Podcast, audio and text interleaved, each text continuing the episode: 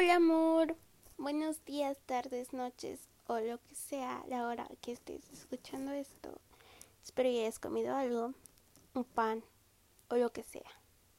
Te hayas alimentado. Hoy no tengo muy buena producción porque nunca he tenido buena producción. Pero me refiero a que hay un poco de ruido afuera y espero y, y escuches quiero tocar un tema muy importante en nuestra relación, amor. Y es el bebé, Shelby, es Shelby. Tengo que mis de Shelby. Cumplíamos tres meses. Voy en orden, ¿eh? Voy en orden. Cumplíamos tres meses. Me lo diste en septiembre. Y estamos a unos, creo que días que sea septiembre, ¿no? Sí, bueno, en esta fecha faltan cuatro semanas. Tres semanas para que sea septiembre, pero te acuerdo de, cuando me diste Shelby. Cuando llegué a mi casa con Shelby, fue para mí como como si llegara y dijera estoy embarazada, porque es como cuando no se espera la noticia, se enojan y lo aceptan, así me sentí. Shelby llegó a cambiar mi vida por completo. Yo no tenía perro en ese momento, un perro que viviera conmigo, que estuviera conmigo, no diario, bueno, no, no 24/7, pero sí, ¿me entiendes, no? Dormir, dormir con él.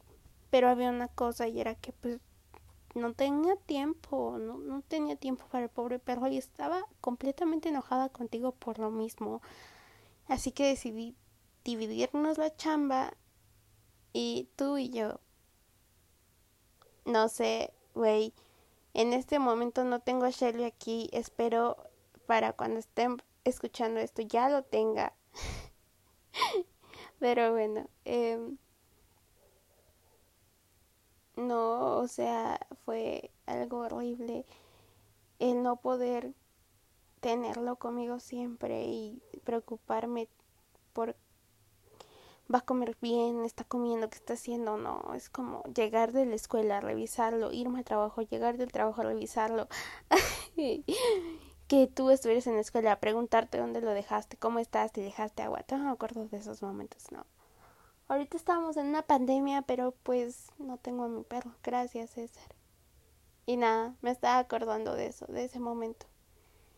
Después llegó tu perra, pero pues no es mía, ¿no? Pero la quiero mucho. Igual, después de eso hablaremos en otro capítulo más, pero fue muy bonito recordar esto, recordar a Shelby, recordar todo lo que llegó a significar y significa en mi vida desde el día en que llegó.